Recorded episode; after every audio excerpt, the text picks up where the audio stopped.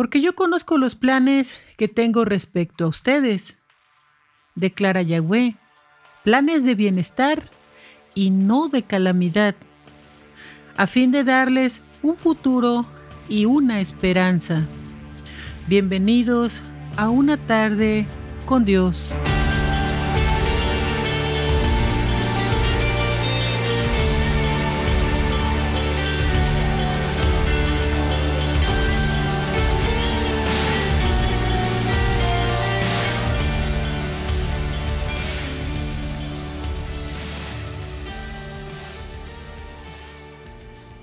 Hablemos de la salud mental. Esto incluye nuestro bienestar emocional, psicológico y social. Afecta la forma en que pensamos, sentimos o actuamos, la manera en que nos enfrentamos a la vida. También ayuda a determinar cómo manejamos las situaciones estresantes, cómo nos relacionamos con los demás y la manera en que tomamos decisiones. La salud mental es importante en todas las etapas de la vida, desde la niñez y la adolescencia hasta la adultez y la vejez. Es una realidad que a nuestro Padre Celestial le importa cada aspecto de nuestra vida y entre ello está la salud mental. En 1 de Tesanolicenses 5:23 dice, el mismo Dios de paz los santifique por completo a todos ustedes y mantenga irreprensible todo su espíritu, alma y cuerpo, hasta la venida de nuestro Señor Jesucristo. En Jeremías 29:11 dice, porque yo conozco los planes que tengo respecto a ustedes, declara Yahweh, planes de bienestar y no de calamidad. ¿Qué significa bienestar? Es un estado de la persona cuyas condiciones físicas y mentales le proporcionan un sentimiento de satisfacción y tranquilidad. El bienestar es el estado que se alcanza cuando uno se siente y se desenvuelve bien en la vida. ¿Cuáles son los cuatro tipos de bienestar? Para lograr el bienestar emocional necesitamos encontrar un balance en todos los aspectos de nuestra vida, física, mental, emocional y espiritual. La salud incluye elementos físicos, mentales, emocionales y espirituales. Y crecer en cualquiera de estas áreas puede mejorar el bienestar. En Jeremías 29:7 dice, Procurad la paz de la ciudad a la cual os hice transportar, y rogar por ella a Yahweh, porque en su paz tendréis vosotros paz. La importancia de la salud mental es importante porque puede ayudarnos a enfrentar el estrés de la vida, estar físicamente saludables, tener relaciones sanas, trabajar productivamente y alcanzar nuestro completo potencial. Muchas veces nuestra salud mental se ve afectada por factores biológicos, como los genes o la química del cerebro, experiencias de la vida como trauma o abuso, antecedentes familiares de problemas de salud mental, su estilo de vida como la dieta, actividad física y consumo de sustancias. Les voy a tratar de explicar el mal tan grande que puede provocar un solo pensamiento. Esto sucedió hace algunos años. Una pareja de la frontera tenía una vida normal, por decir así, pero el esposo seguía la corrida de la cosecha de lechuga y venía a Estados Unidos, así que la mujer ya tenía hijos, pero como la corrida dura ocho meses, el esposo trabajando sin poder ir, ella joven y sola, tuvo deseos de estar con su esposo pero él no estaba. Y ese deseo rondaba en su mente. Ella vivía cerca de los hermanos de su esposo. Así que entre ellos había un cuñado adolescente, entre 14 y 16 años. Ella, al no poder controlar su mente y su deseo, sedujo a aquel joven. Ahora estaba embarazada. ¿Y cómo? si su marido estaba lejos. El esposo al regresar se topó con la noticia y descubrió la verdad. Él, cegado por el enojo, le echó la culpa a su hermano menor. Por un momento hablemos del hermano menor, que quedó traumado por toda esta situación. ¿Se dan cuenta que hay mujeres que son pederastas? Es la fecha que el muchacho se refugió en la droga hasta el día de hoy. Ahora, hablemos del embarazo. Aquel hombre le dijo a la mujer que se deshiciera de la niña, que la regalara. Y ella, para no dejar sin techo a sus otros hijos, accedió. Así que aquella niña creció con una familiar.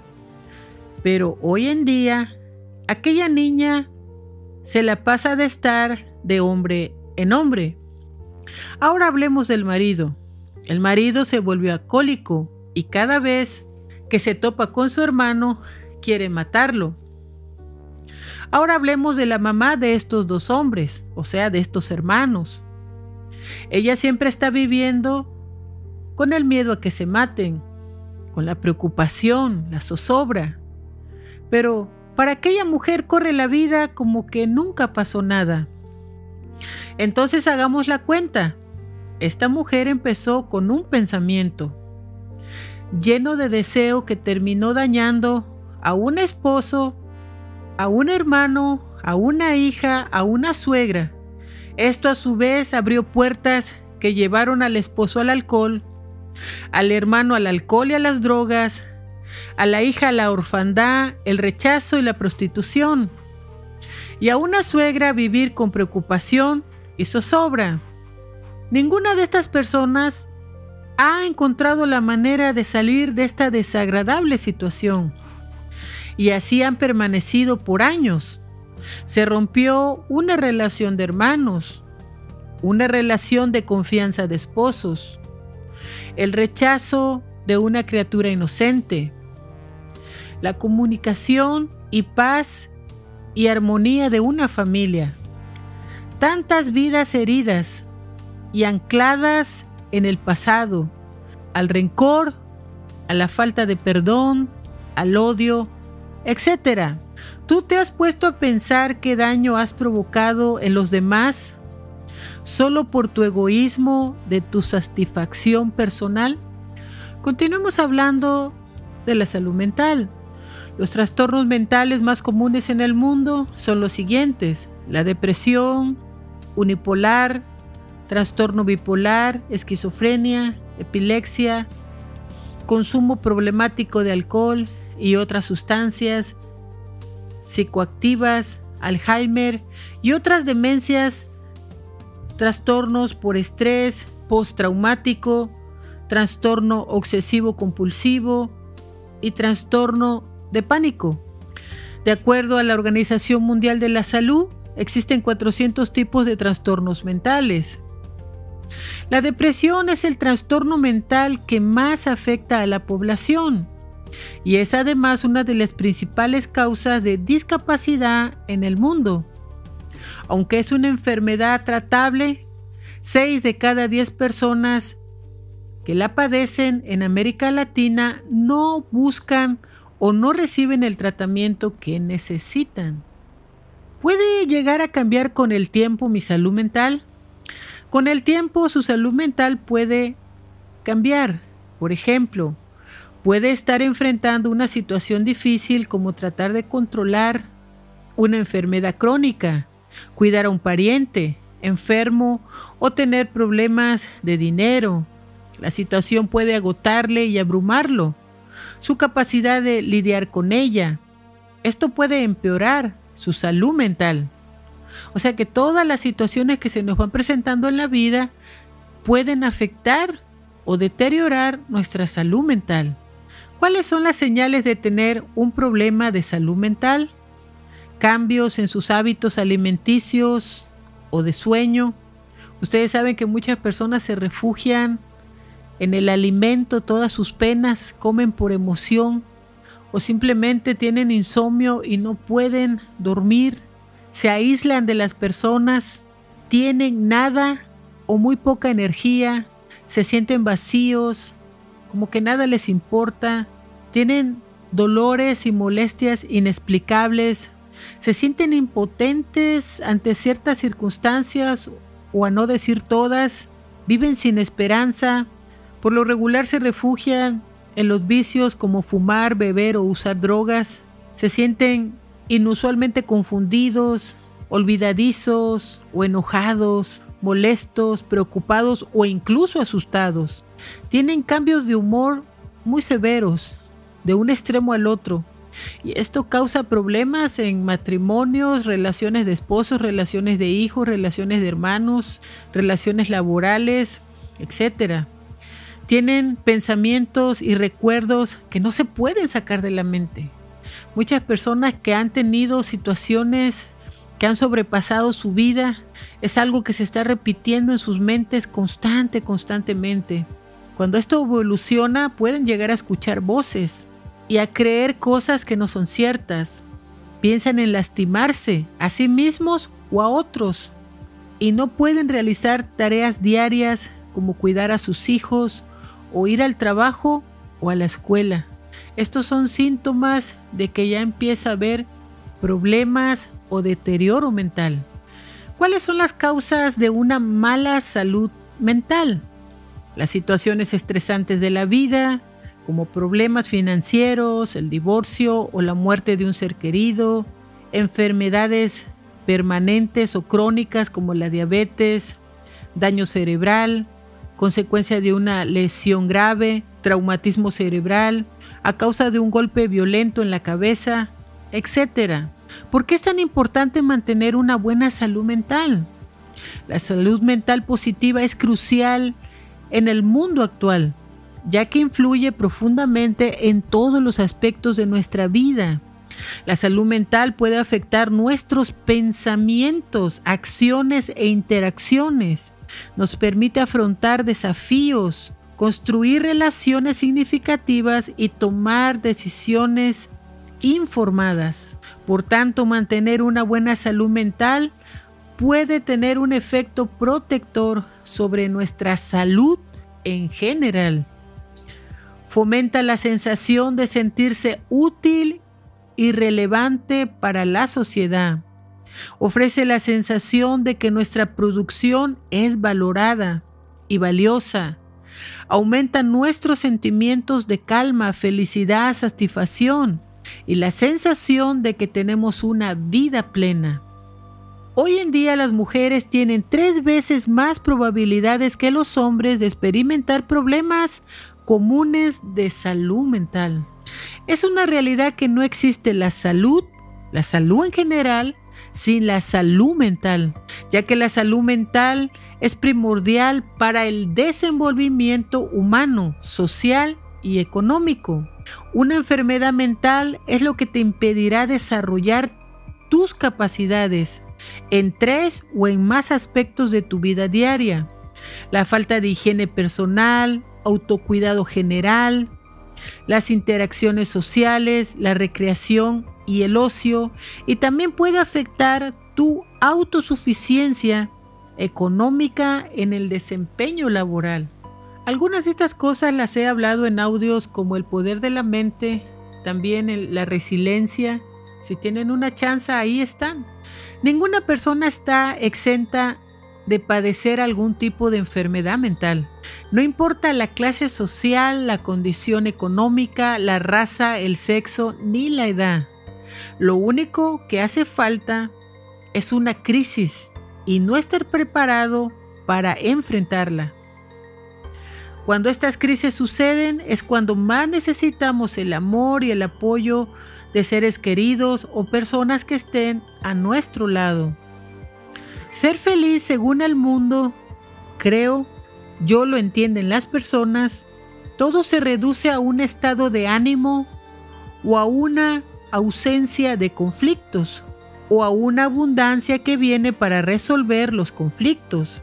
Esto no es felicidad verdadera, porque depende de condiciones exteriores, pero estas condiciones efímeras cambiantes y por lo tanto son desilusionantes.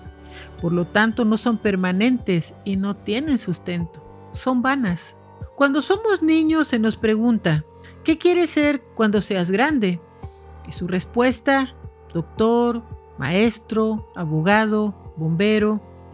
Esa es la idea de ir a la escuela a prepararse para alcanzar su objetivo, cumplir un sueño, etc. Se hacen los mejores estudiantes, porque esos son los que lo logran. Pero ¿qué pasa cuando los niños salen de la protección de sus padres y su hogar? Se dan cuenta que el mundo exterior no es lo que ellos pensaban. Porque mientras unos padres se esfuerzan en amor, en amar y guiar, proteger, proveer a sus hijos, que estas personas en realidad son bastante pocas. El mundo está fuera de control. Por otro lado, están los padres que solo maltratan, abusan a sus hijos, son violentos, no se preocupan por proveer educación, ni siquiera alimento, mucho menos amor. Y cuando estos niños se juntan en las escuelas, es como el choque de dos mundos. Tanto los niños como los adultos solo dan lo que tienen, porque es lo que conocen, violencia, maltrato, grosería, etc. Y estos últimos se han multiplicado por miles, por supuesto. Al final, los más inocentes son los niños.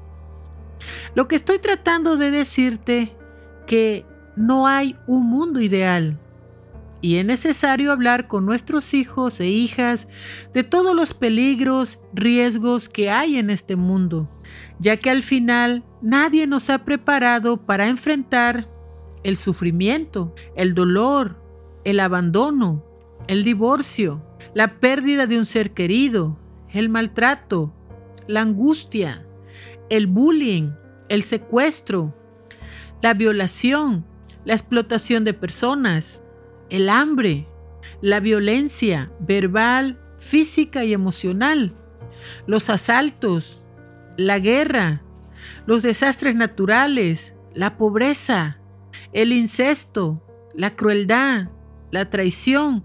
Bueno, la lista en realidad no tiene fin. Y la muerte. No hay una escuela donde ir para prepararnos respecto a todo esto que he mencionado.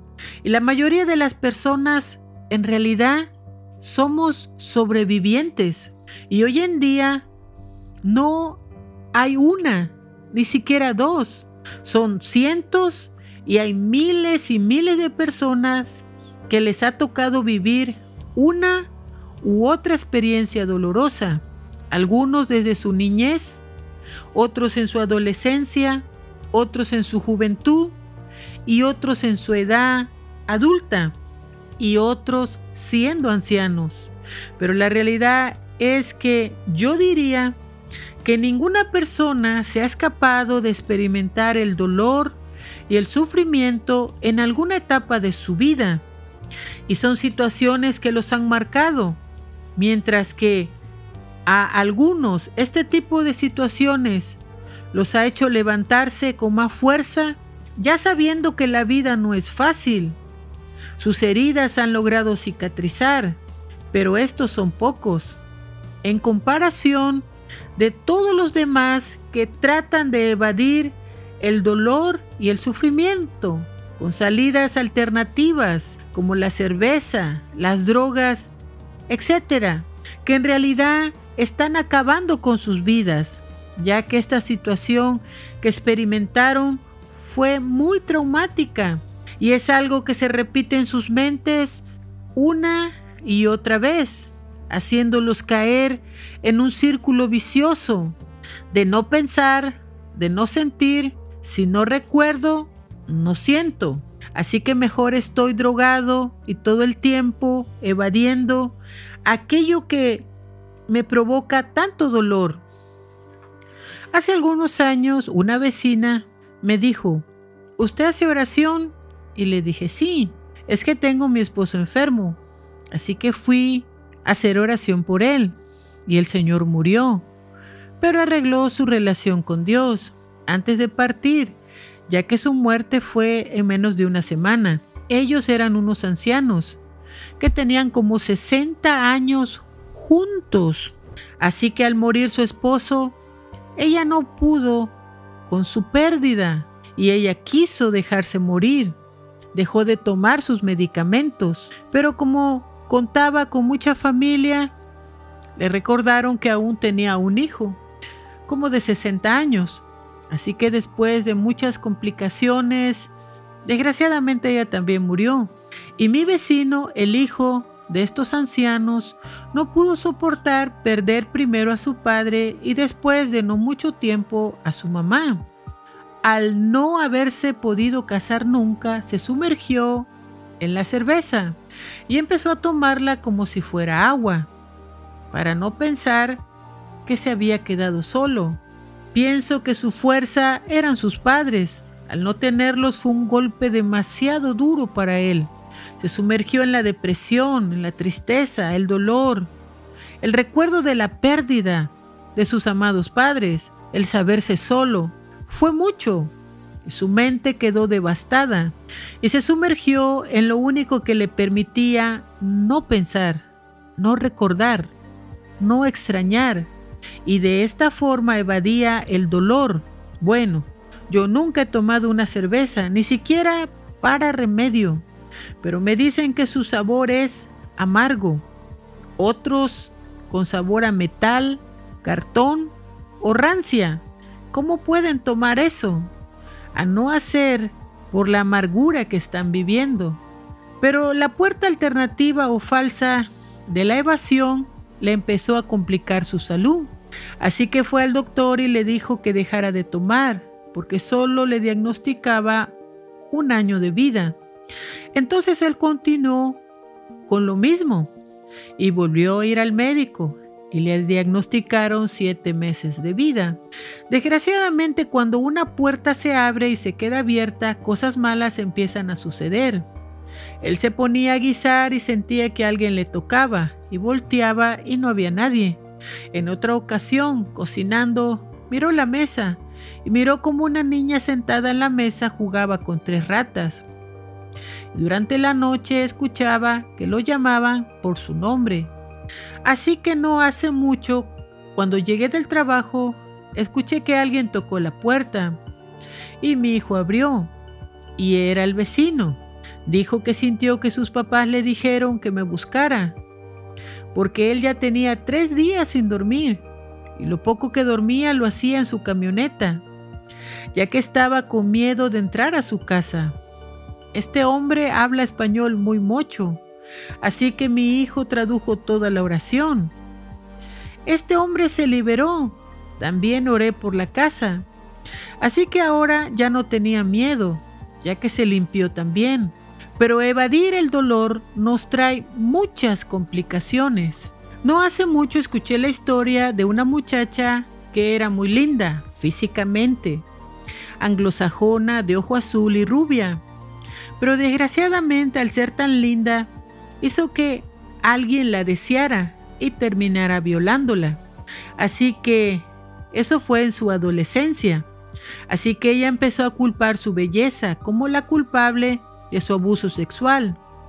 Por lo tanto, el trauma de su abuso en ella provocó que empezara a comer descontroladamente hasta llegar a tener un peso extremo. Y lo hizo para verse horrible y que nadie intentara abusar de nuevo de ella. Todas estas ideas salen de nuestras mentes al tratar de evadir el dolor. La Biblia nos enseña en Juan 16:33, les he hablado todas estas cosas para que en mí tengan paz. En el mundo tendrán aflicción, pero tengan ánimo, yo he vencido al mundo. En la oración conocida de Jesús intercediendo, en Juan 17 del 15 al 16 dice, no pido que los quites del mundo, sino que los guardes del mal, porque ellos no son del mundo, como tampoco yo soy del mundo. El Señor Jesucristo nos habla claramente que el mundo es un lugar difícil para vivir y que hallaremos aflicción y sufrimiento en él. Mucho más porque sabemos que el mundo es controlado por el mal.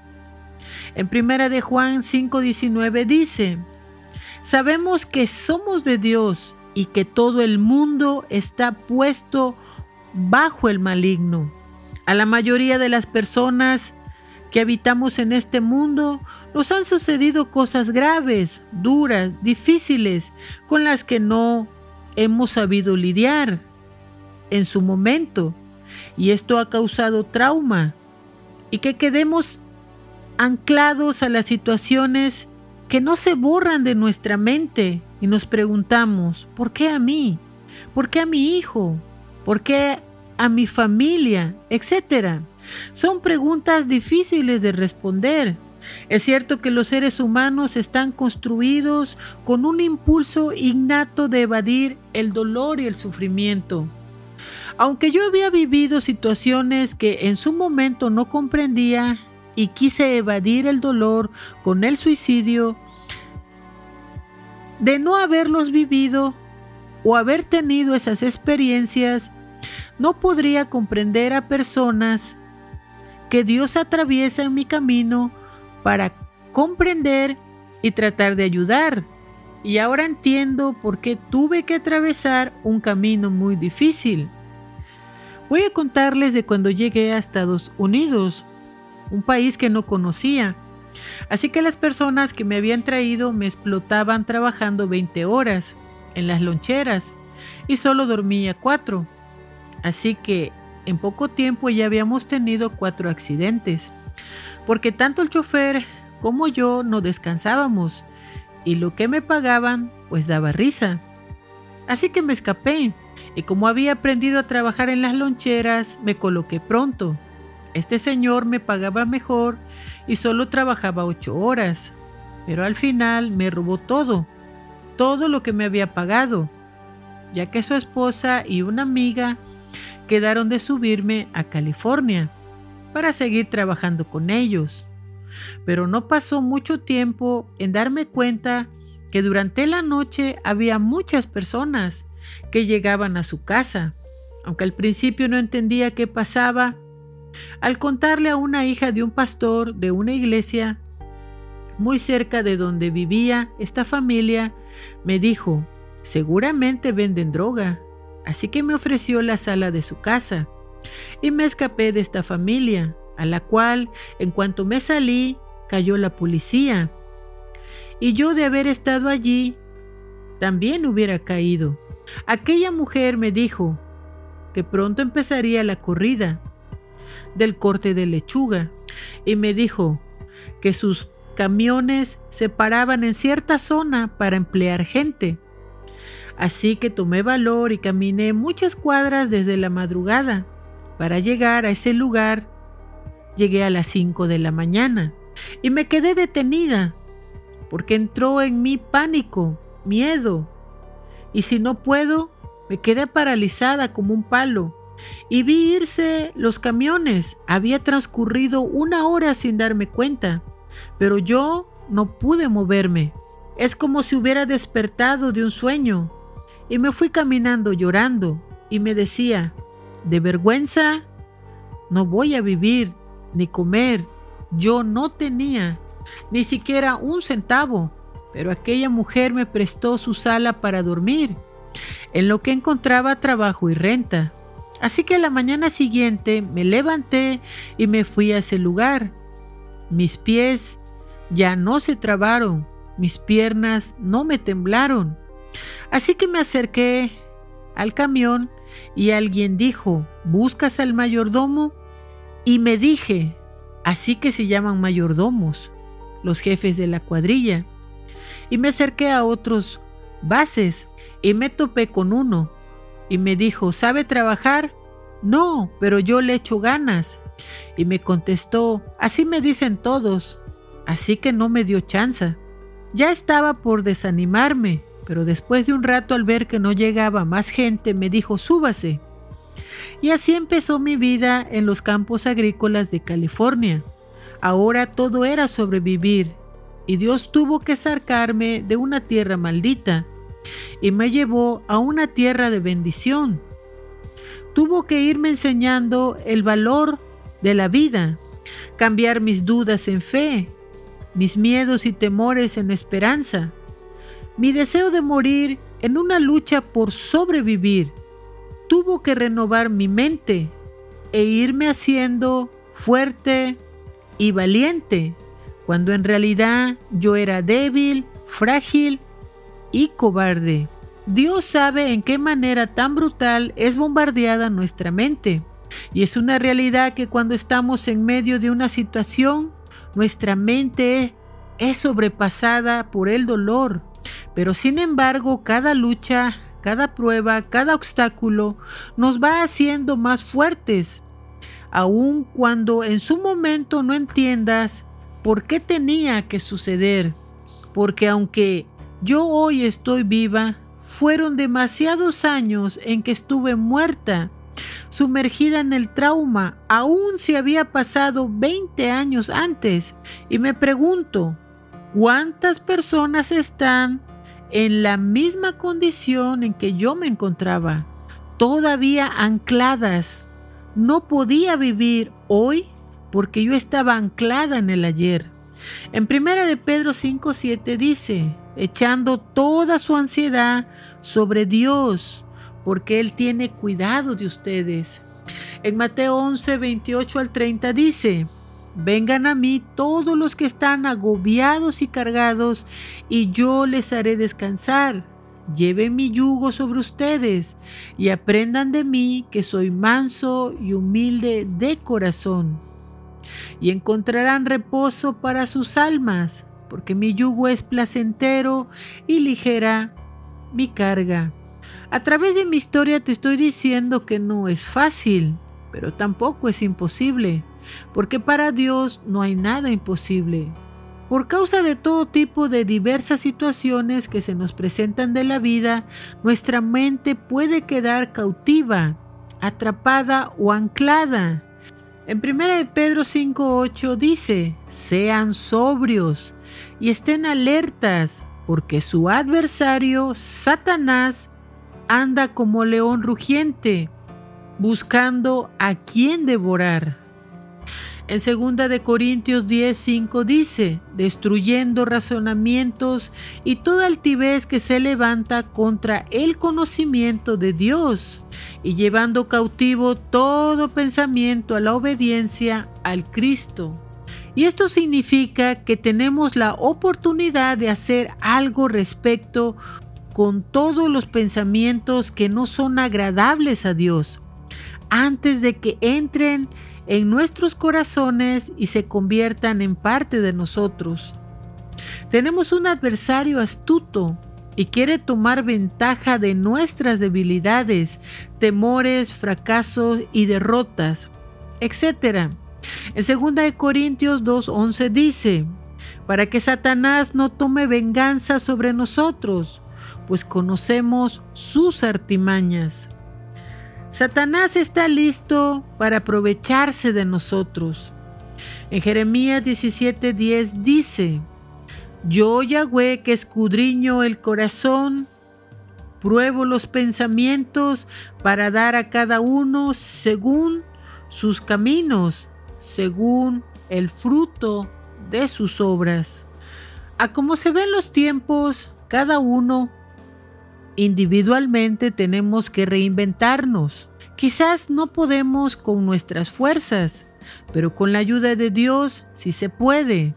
La mayor parte de las personas siempre dicen, es que no puedo, es que no puedo cambiar, es que no puedo dejar el vicio, es que no puedo dejar de ser como soy.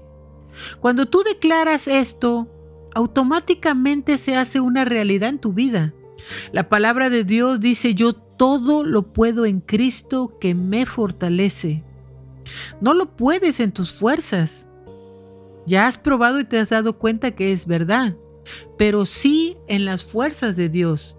En Romanos 12, 2 se nos pide no conformarnos a este mundo, sino transformándose por medio de la renovación de su mente y disiernan cuál es la buena, agradable y perfecta voluntad de Dios. Transformar significa cambiar de forma, aspecto o estado de ánimo. Cambiar o modificar. Hacer algo diferente, distinto, sin alterar totalmente las características esenciales que individualmente cada uno poseemos. Necesitamos hacer cosas diferentes si queremos ver resultados diferentes en nuestras vidas. La palabra renovación es una combinación de ana, que es otra vez, y kainos, nuevo. La palabra sugiere una renovación, restauración, transformación y cambio de corazón. En Efesios 4:22 dice, desechen de ustedes su anterior manera de vivir, al viejo hombre que se ha corrompido por pasiones desviadas, y renuévense en el espíritu de su mente. Vístanse del nuevo hombre que ha sido creado por Dios en la justicia y en la santidad de la verdad. La genuina renovación espiritual implica una nueva manera de pensar, una nueva manera de sopesar el mundo, una nueva manera de elegir, una nueva manera de creer. ¿Qué es discernir? Es un proceso que se refiere a la capacidad de elegir entre dos opciones que se consideran buenas, pero que requieren una reflexión profunda. Cuando una persona discierne entre lo bueno y lo malo, lo correcto o lo incorrecto, y ser prudente en su manera de actuar. En Tesanolicenses 5:21 dice, examínenlo todo y retengan solo lo bueno, huyan de toda cosa mala. Es tan importante que nuestros pensamientos estén alineados a nuestras palabras y a su vez a nuestras acciones. Y los tres unidos deben de estar alineados bajo la total voluntad de Dios. Ese es el descontrol que hay en los que no son creyentes. Piensan de un modo, hablan de otro y actúan de otro. En Marcos 12 del 29 al 31 dice, y amarás a Yahweh tu Dios con todo tu corazón, con toda tu alma y con toda tu mente y con todas tus fuerzas. Este es el mandamiento más grande. ¿Qué es mandamiento? Es una orden dada por alguien con autoridad para hacerlo. Es una realidad que como seres humanos tendemos a hacer lo malo, sin embargo, el diablo, que es un enemigo astuto, siempre ha buscado la manera de que este mandamiento no se cumpla. A Dios, a quien deberíamos llamar con todo, no una parte, dice todo. En Mateo 15 del 18 al 19 dice, porque los malos pensamientos, el adulterio, el homicidio, la fornicación, el robo, el falso testimonio y la blasfemia provienen del corazón y estas cosas son las que contaminan al hombre. Sí, esta es la condición del corazón del hombre.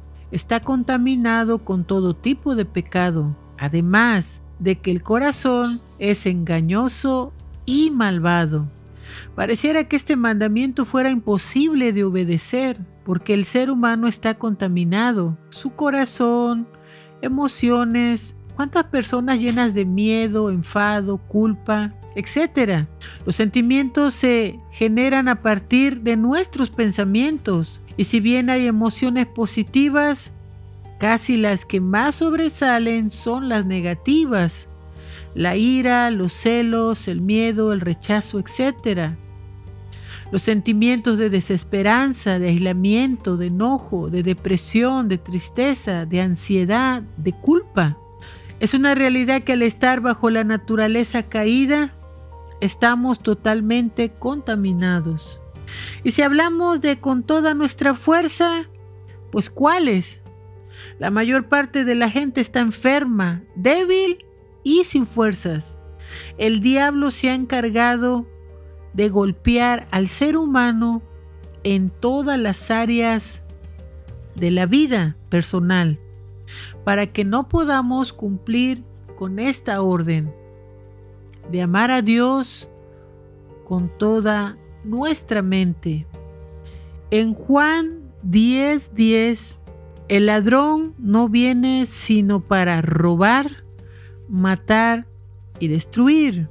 Yo he venido para que tengan vida y para que la tengan en abundancia. El apóstol Pedro nos aclara en 1 Pedro 5.8 dice, Por tanto, resístanlo estando firmes en la fe. Sepan también que los mismos padecimientos están sobreviniendo a sus hermanos que están en el mundo. Pero el Dios de gracia que nos llamó a su gloria eterna por medio de Jesucristo es quien nos ha permitido, mientras padecemos estas leves aflicciones, que seamos fortalecidos, afirmados y establecidos en Él. En 2 de Timoteo 2.26 dice, y volviendo en sí, escapen del lazo de Satanás, por quien fueron enredados a su voluntad. En Romanos 8:18 dice, porque considero que las aflicciones del tiempo actual no son comparables a la gloria que ha de ser manifestada en nosotros. Es una realidad que sin sufrimiento no hay crecimiento y que nuestros fracasos del pasado son los triunfos del futuro. En Romanos 5.3 dice, pero no solamente en esto, sino que también nos gloriamos en nuestras aflicciones, porque comprendemos que la aflicción perfecciona la paciencia en nosotros. Y la paciencia produce experiencia, y la experiencia confianza. Y la confianza no confunde, porque el amor de Dios es derramado en nuestros corazones por el Espíritu Santo que nos fue dado.